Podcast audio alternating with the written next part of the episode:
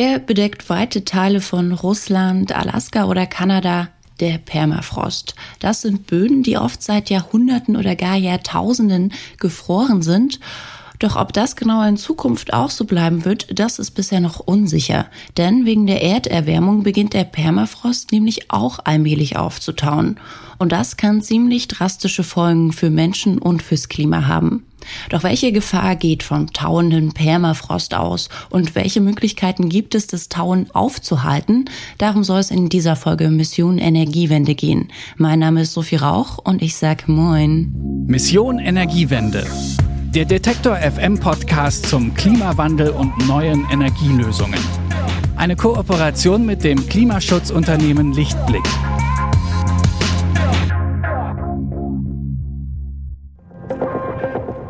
Bitte widmen Sie Ihre Aufmerksamkeit unserem Werbepartner.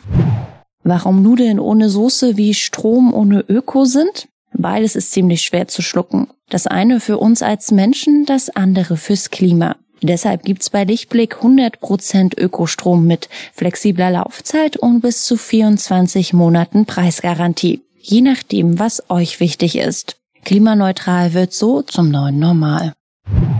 Mit Permafrostböden und wie es um die gerade so steht, damit hat sich mein Kollege Yannick Köhler intensiv auseinandergesetzt und mit dem spreche ich nun übers Telefon. Moin Yannick. Hi Sophie.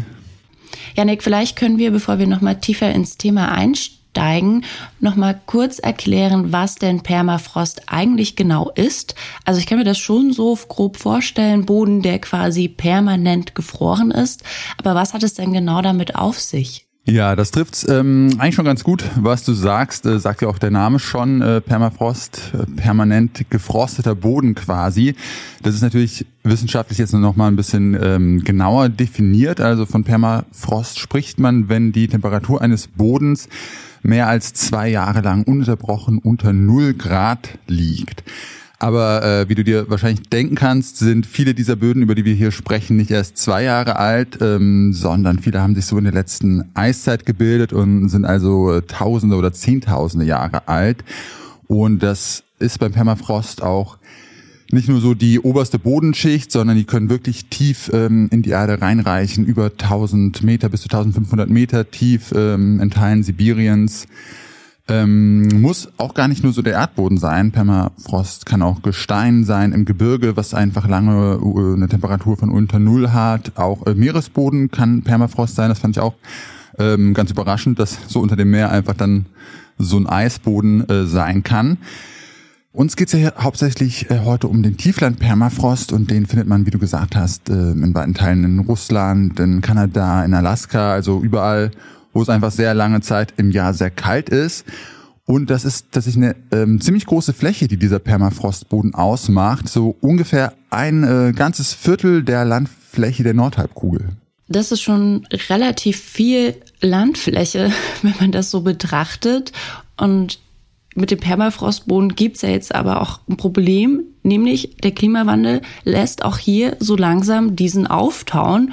Und das ist letztendlich wiederum fürs Klima sehr gefährlich. Ähm, das werden vielleicht schon einige mitbekommen haben, denn durch das Tauen des Permafrostbodens werden Treibhausgase freigesetzt. Wie kann ich, wir uns das denn jetzt so genau vorstellen, Yannick? Wie groß ist denn da die Gefahr, die davon fürs Klima ausgeht? Ja, fürs Klima kann das wirklich echt drastische Folgen haben. Ich denke, das haben ja wirklich die meisten schon gehört, dass dieser Permafrostboden taut. Aber mir war das vorher auch nicht so klar, wie äh, krass das eigentlich wäre, wenn dieser ganze Permafrostboden auftaut. Wie du gesagt hast, ähm, in diesem Permafrost da sind einfach eine ganze Menge ähm, Treibhausgase gespeichert.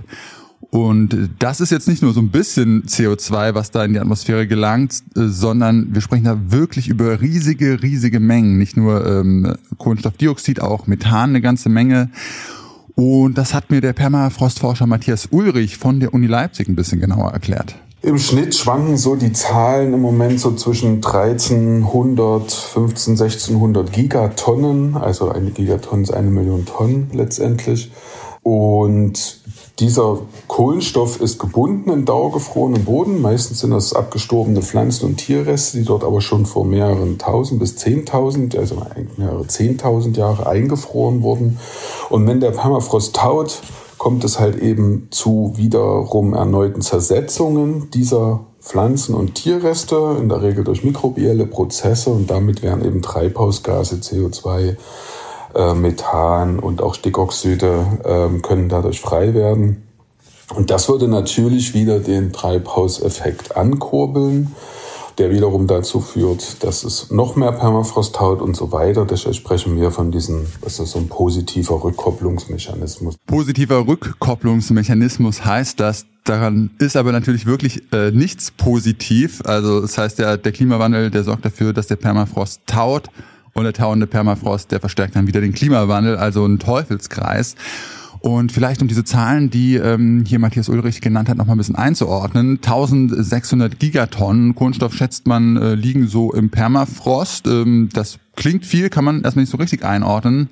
Aber im Vergleich dazu, in der gesamten Erdatmosphäre zurzeit befinden sich so schätzungsweise 800 Gigatonnen Kohlenstoff. Also es sind einfach nochmal doppelt so viel Treibhausgase im Permafrost gelagert, wie jetzt schon in der Atmosphäre. Und wenn das alles freigesetzt werden würde, dann kann man sich ja ungefähr ausmalen, was das dann mit dem Klima macht. Ja, Janik, wenn ich ehrlich bin, möchte ich mir das gar nicht ausmalen, weil ich glaube, das, das wird nochmal richtig bitter. Der Permafrost zählt ja, glaube ich, genau aus diesen Gründen auch zu den Kippelementen im Klimasystem der Erde.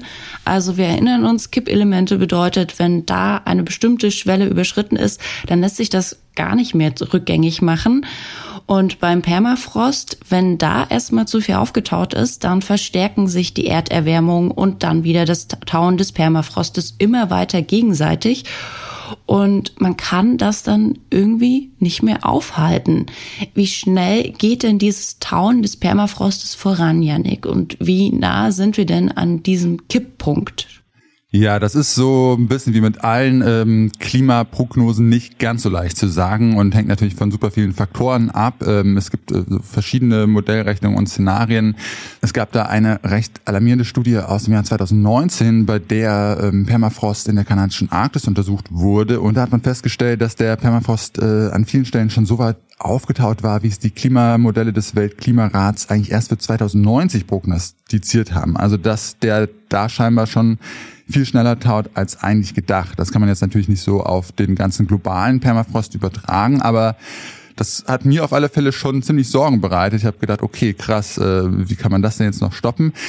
Äh, Matthias Ulrich, mit dem ich ja gesprochen habe, der ist äh, auch besorgt, aber erstmal noch nicht ganz so alarmistisch in Bezug auf Permafrost. Ich möchte es mal an, vorsichtig ausdrücken, ohne sozusagen dass, ähm, dass die, die Gefahr letztendlich ähm, zu, zu, zu negieren oder zu minimieren.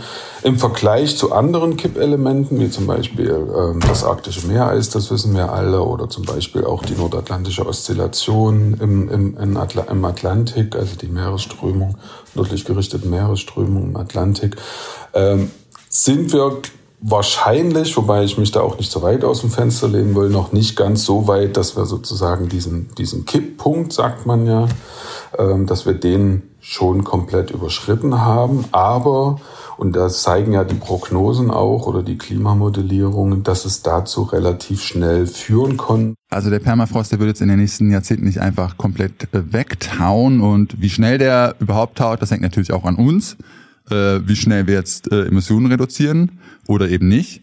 Mm, laut einem Szenario des äh, Weltklimarats, äh, da könnte bei ungebremstem Klimawandel bis 2100 rund die Hälfte der Permafrostböden auftauen. Das wäre dann schon wirklich krass. Das wäre so das äh, allerschlimmste Worst-Case-Szenario, was aber jetzt hoffentlich nicht so realistisch ist.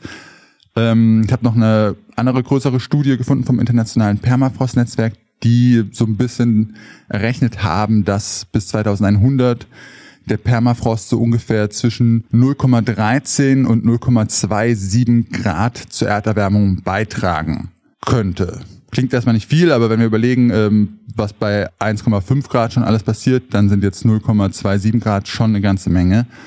Und ähm, das Tauen des Permafrostes ist natürlich auch nichts, was in, erst in der Zukunft so einsetzt. Das findet einfach auch jetzt natürlich schon statt. Man kann das sehen, dass so die Grenze der Permafrostgebiete immer weiter ähm, sich verschiebt nach Norden hin und der sich so zurückzieht. Und äh, auch wenn man da Bilder sieht, hast du schon auch schon mal gesehen in Sibirien diese krass verformten Landschaften, wo dann irgendwie Seen sind und der Boden wellig ist und absagt. Also das findet einfach auch natürlich schon statt, muss man sagen. Ja, und da haben wir dann auch schon ein weiteres Problem, nämlich wenn der Permafrost taut, dann hat das ja nicht nur Auswirkungen aufs Klima, sondern auch ganz direkte Folgen für die Menschen, die auf diesen Permafrostregionen leben. In Russland, Kanada oder Alaska, da stehen ja Häuser, da sind Straßen oder ganze Städte auf diesen Permafrostböden gebaut. Was bedeutet das denn für die, wenn der Boden unter ihnen wortwörtlich auftaut? Für die Menschen da ist das natürlich ein großes Problem, wenn der Boden, auf dem sie leben, einfach instabil ähm, wird, kann man sich ja vorstellen. Ähm, man kann das, wie gesagt, auch ganz gut sehen ähm, auf Bildern, diese verformten Landschaften, dass sich da wirklich so Dellen bilden, der Boden krass absagt oder sich so ganz komische Hügel bilden, weil so das Methan sich äh, unter der Erdoberfläche staut und dann die Erde so nach oben drückt.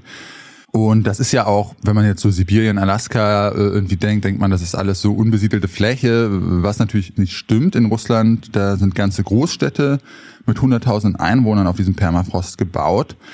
Und das ist dann da äh, natürlich sehr problematisch. Das eine ist natürlich zum einen, dass Gebäude instabil werden. Das hört man immer mal wieder. Es gibt auch Fotos im Netz, wo man das sehen kann, dass Gebäude absacken zum Beispiel. Oder in Jakutsk weiß ich, passiert es aller paar Jahre, äh, dass mal so ein, so ein Gebäude auch mal wegbricht an der Seite, weil es halt instabil geworden ist, obwohl es auf diesen auf diesen Stelzenhaus auch gebaut ist. Infrastruktur ist ein Riesenproblem. Ist jetzt auch schon so, dass zum Beispiel in Alaska schon Siedlungen äh, umgesiedelt werden müssen, weil die Küstenerosion zum Beispiel so stark ist. Und das ist ein großes Problem, vor allem für Küstenanrainer und für äh, Küstensiedlungen. Ja, letztes Jahr ist es ähm, zum Beispiel wegen diesem tauenden Permafrost äh, auch schon zu einer großen Umweltkatastrophe in Sibirien gekommen. Bei der Stadt Norlisk, da ist nämlich ein großer Öltank eingesackt, weil da der Boden halt äh, drunter so weggesackt ist. Und da sind viele tausend Tonnen Öl dann in die Umwelt und in die Flüsse dort gelangt. Und dann habe ich auch noch gelesen, dass ein russisches Atomkraftwerk auf so Permafrostboden gebaut ist. Ähm, und habe mir auch gedacht, okay, das klingt nicht gut. Das soll allerdings jetzt auch unter anderem deswegen dieses Jahr noch abgeschaltet werden. Also man ist sich dieser Risiken auch bewusst da in Russland. Dann hoffen wir mal, dass der Boden jetzt da nicht rutscht und äh, das passiert oder hoffentlich gar nicht passiert, also solange das Atomkraftwerk noch läuft, nicht passiert. Und du hast gerade schon erzählt, wenn der Permafrostboden taut, hat es halt schlimme Auswirkungen für die Menschen, die dort leben und natürlich auch für das gesamte Klima. Wir erinnern uns an diesen besagten Teufelskreis. Deswegen würde ich jetzt weiterdenken, wäre es ja jetzt gut, wenn der Permafrost nicht einfach weiter auftauen würde. Dazu müssten wir natürlich die Allzeitlösung, äh, die globalen CO2-Emissionen sehr schnell reduzieren. Aber damit, das wissen wir ja beide, ist die Menschheit ja leider nicht so schnell, wie es gut wäre. Gibt es denn auch noch irgendwelche anderen Möglichkeiten oder Alternativen, um dieses Tauen aufzuhalten? Ja, dieses Tauen aufhalten, das ist generell natürlich einfach sehr schwierig. Kann man sich ja vorstellen, dass da ein Viertel äh, hier der Landmasse der Nordhalbkugel, äh, wenn das anfängt zu tauen äh, oder wenn das auch gerade schon taut, kann man das einfach kaum wieder abkühlen, einfach durch irgendwelche technischen Anlagen oder so. Auch Matthias Ulrich, mit dem ich gesprochen habe, war da sehr äh, skeptisch und zurückhaltend und meinte, man kann dem eigentlich kaum entgegenwirken. Ähm, ich bin tatsächlich noch auf so einen ganz interessanten Ansatz gestoßen, ähm, der zwar das Tauen jetzt nicht komplett aufhalten kann und das auch nicht rückgängig machen kann, aber wo es so aussieht, als könnte der diesen Tauprozess zumindest äh, stellenweise etwas verlangsamen. Und äh, dazu braucht man nämlich sehr, sehr viele große Tiere. Gut, ähm, ich sehe jetzt noch nicht so die Verbindung zwischen großen Tieren und äh, dem Permafrost. Äh, ich glaube, das musst du noch mal ein bisschen mehr ausführen, Yannick. Ja, ich fand es auch erst so ein bisschen weird. Dachte, okay, was äh, machen denn jetzt so ein paar Ochsen? Äh, wie halten die denn jetzt Town und Permafrost auf? Ähm, das wird gerade getestet in Sibirien. Da gibt's äh, so ein Gebiet, der sogenannte Pleistozän Park. Und da sind jetzt ganz viele große Pflanzenfresser angesiedelt worden. Äh, Wiesente, Wildpferde, Elche und so weiter. Alles, was Großes äh, und Hufen hat. Und man geht so ein bisschen davon aus, dass wenn diese Tiere dann im Winter durch die Landschaft ziehen, dass die dann die Schneedecke dort zertrampeln. Also das muss halt wirklich großflächig und wirklich viele Tiere sein, die diese Schneedecke dann so zerstören. Und das hilft dem Permafrost jetzt insoweit, weil diese Schneedecke isolierend wirkt. Also im Winter, wenn es richtig kalt ist in Sibirien, dann hält der Schnee auf dem Permafrost jetzt die Kälte von der Luft vom Boden ab und der Boden bleibt warm. Wenn es die Schneedecke durchbrochen wird, dann gelangt die Kälte besser an den Boden dran und der Boden kann dann im Winter wieder ein Stück weit mehr abkühlen. Und so die Studien, ähm, ähm, die ich dazu so gefunden habe, da gab es dann so Schätzungen, dass die Erwärmung des Permafrosts äh, bis 2100 dadurch, durch diese Methode sogar um fast die Hälfte reduziert werden könnte, was ja richtig gut wäre. Allerdings äh, ist das natürlich auch nicht so einfach, wie du dir vorstellen kannst, wenn man jetzt auf einem Viertel der Nordhalbkugel in den entlegensten Gebieten in Alaska und der Arktis und sonst wo überall haufenweise Wildtiere ansiedelt. Das kann man natürlich jetzt nicht überall machen und das wird jetzt auch nicht von heute auf morgen gehen, dass man riesige Herden mit äh, Zehntausenden von Tieren jetzt irgendwo einfach mal so schnell herkriegt. Und ja, deswegen müssen wir natürlich auch hier bei unserer Allzeitlösung bleiben und, äh, und wenn wir das Tauen irgendwie wirklich aufhalten wollen, bleibt uns auch hier nichts anderes übrig, als wirklich schnell und effektiv da jetzt weiter Emissionen zu reduzieren. Obwohl ich schon sagen muss, ich glaube, mir gefällt das Bild ganz persönlich, äh, dass die Nordhalbkugel sehr viel von Wildtieren bevölkert wird und äh, die einfach ihren Lebensraum wieder zurückbekommen. Ja, ich habe sogar äh, gelesen, was ich wirklich, ähm, dass man da so eine so eine Art Urzeitlandschaft äh, wieder zum Leben erwecken will und sogar äh, mit dem Gedanken spielt, dass man, wenn man irgendwann mal wieder äh, Wollhaar Mammuts genetisch äh, auferstehen lassen kann, dass man die da auch alle da ansiedelt und die dann durch Sibirien streifen und ähm, dem Permafrostboden da wieder helfen. Also da würde ich mich auch drauf freuen, fände ich auch spannend. Mal sehen, äh, ob das zu unserer Lebzeit noch klappt. Ja, was passiert, wenn der Permafrost taut und welche Folgen das für Menschen und Klima hat und was wir dagegen tun können, darüber habe ich mit meinem Kollegen Yannick Köhler gesprochen. Ich danke dir vielmals, Yannick, und auch für das schöne Bild mit den Mammuts. Ja, gern. Und damit sind wir schon am Ende dieser Folge Mission Energiewende angekommen. Ich danke euch fürs Zuhören und dranbleiben. Und wenn ihr wollt, dann hören wir uns nächste Woche wieder. Und wenn ihr die neuen Folgen nicht verpassen wollt, dann abonniert sehr gerne diesen Podcast überall da, wo es Podcasts gibt. Ihr habt Themen, denen wir uns hier im Podcast mal genauer widmen sollen, dann schreibt uns einfach eine Mail an klima.detektor.fm. Ich freue mich von euch zu lesen. Also dann bis zum nächsten Mal. Mein Name ist Sophie Rauch. Macht's gut und bleibt gesund. Mission Energiewende. Der Detektor FM Podcast zum Klimawandel und neuen Energielösungen. Eine Kooperation mit dem Klimaschutzunternehmen Lichtblick.